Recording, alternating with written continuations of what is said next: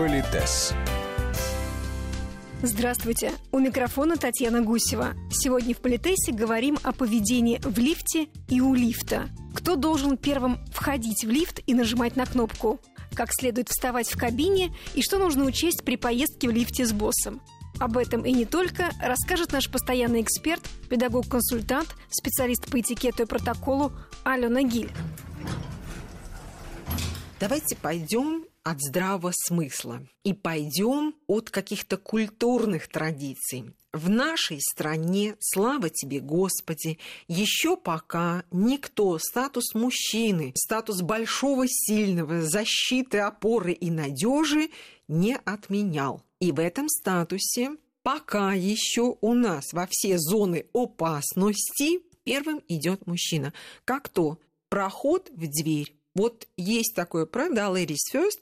Вот, друзья мои, если мужчина знает, что там чисто, светло и радостно, он открывает дверь и пропускает даму вперед, она, собственно, туда идет. Если есть хоть тень сомнений, что там страшно, темно, неизвестно, злые крокодилы, значит, первым идет мужчина, прокладывая дорогу.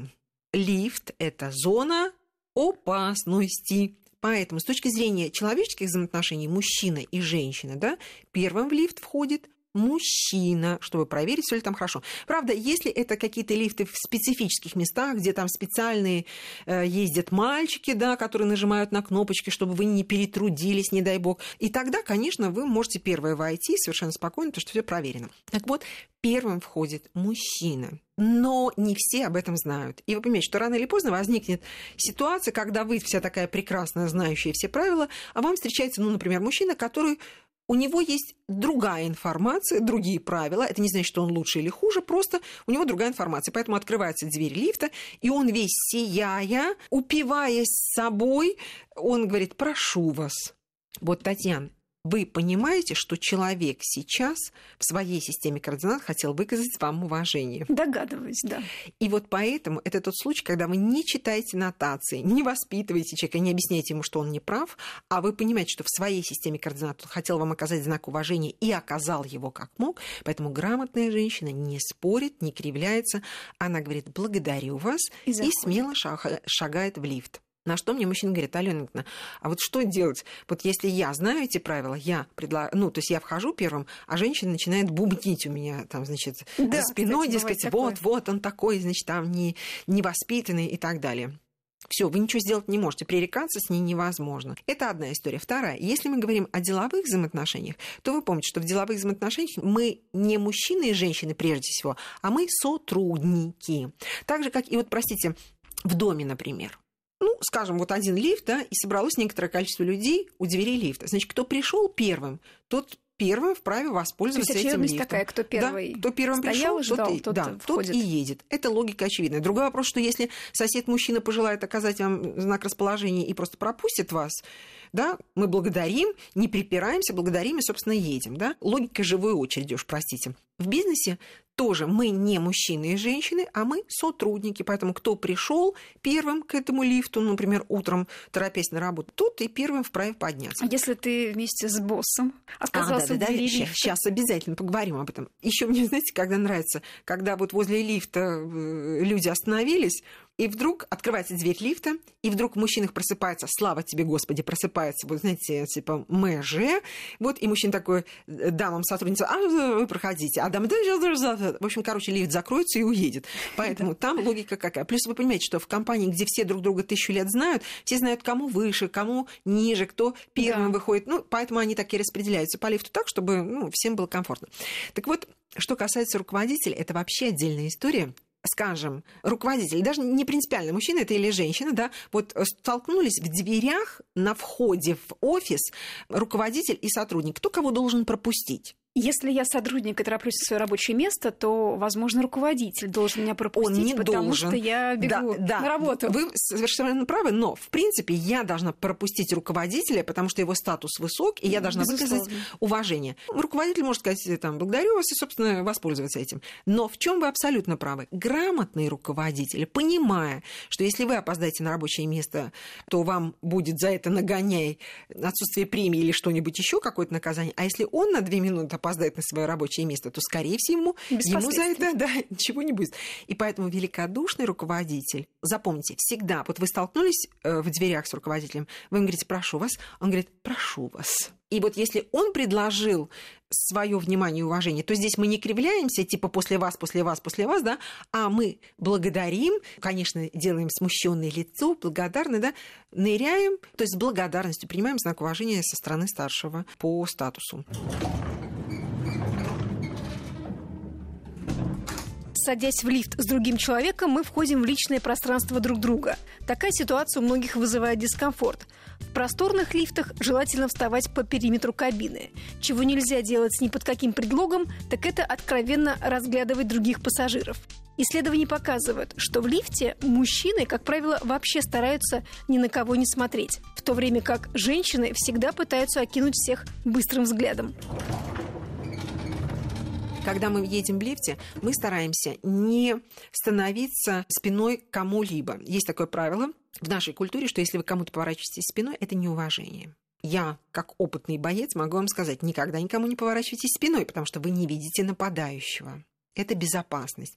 Поэтому, когда люди входят в лифт, они встают по периметру, ну, настолько, насколько это возможно те, кто, ну, допустим, ты вошел позже, и получается, что я как не повернусь, я обязательно в кого-нибудь, знаете, вот так фронтально уткнусь взглядом. Во-первых, если есть возможность, то мы стараемся по отношению к тем людям, которые уже стоят в лифте, встать в три четверти, так, в полоборота, да, чтобы не было вот такого именно фронтального давления.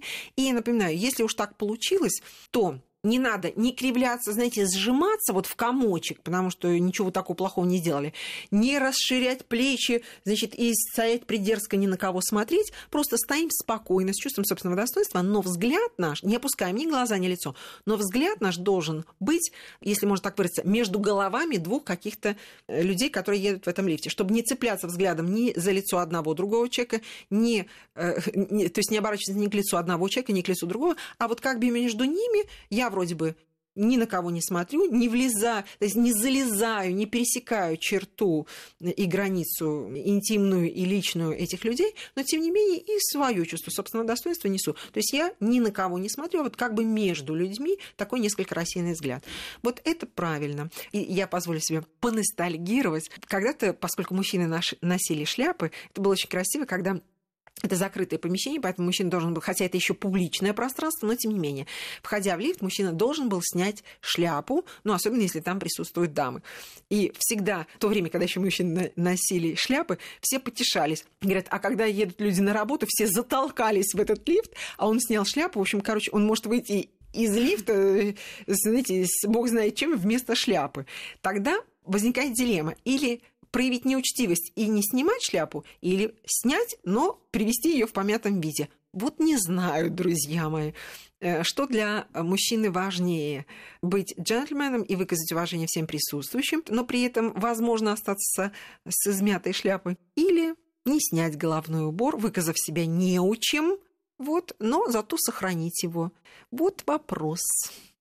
Кто нажимает на кнопку в лифте? Тот, кто ближе к этой панели с кнопками. И периодически мы все оказываемся в этой роли, угу. и ничего в этом страшного и ужасного нету. То есть мы берем спокойно и нажимаем на кнопочки. А если две дамы, допустим, на работе оказались угу. у лифта, то угу.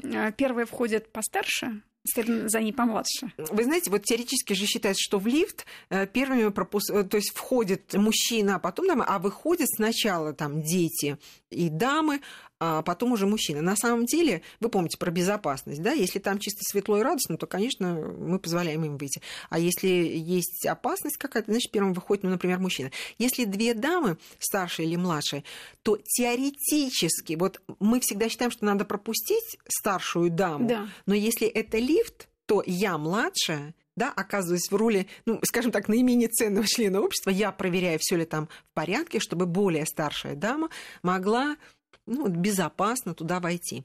Но у нас чаще всего, вот если еще с мужчиной и женщиной мы можем разобраться, да, то есть да. иногда мужчина знает о том, что все-таки он должен первый войти, то вот старшая, младшая, скорее всего, пропустят старшую даму, и старшая да. дама войдет. Но я еще хочу сделать одно замечание. Иногда, милые дамы, вот у нас мужчины не умеют принимать знаки внимания и уважения, а женщины, то есть не умеют оказывать знаки внимания и уважения, а женщины не умеют принимать их. Ну, человек там придержал лифт или там вошел первым. Мы не должны там расплываться в благодарностях, но, знаете, небольшим поклоном показать, что вам приятно, что за вами поухаживали.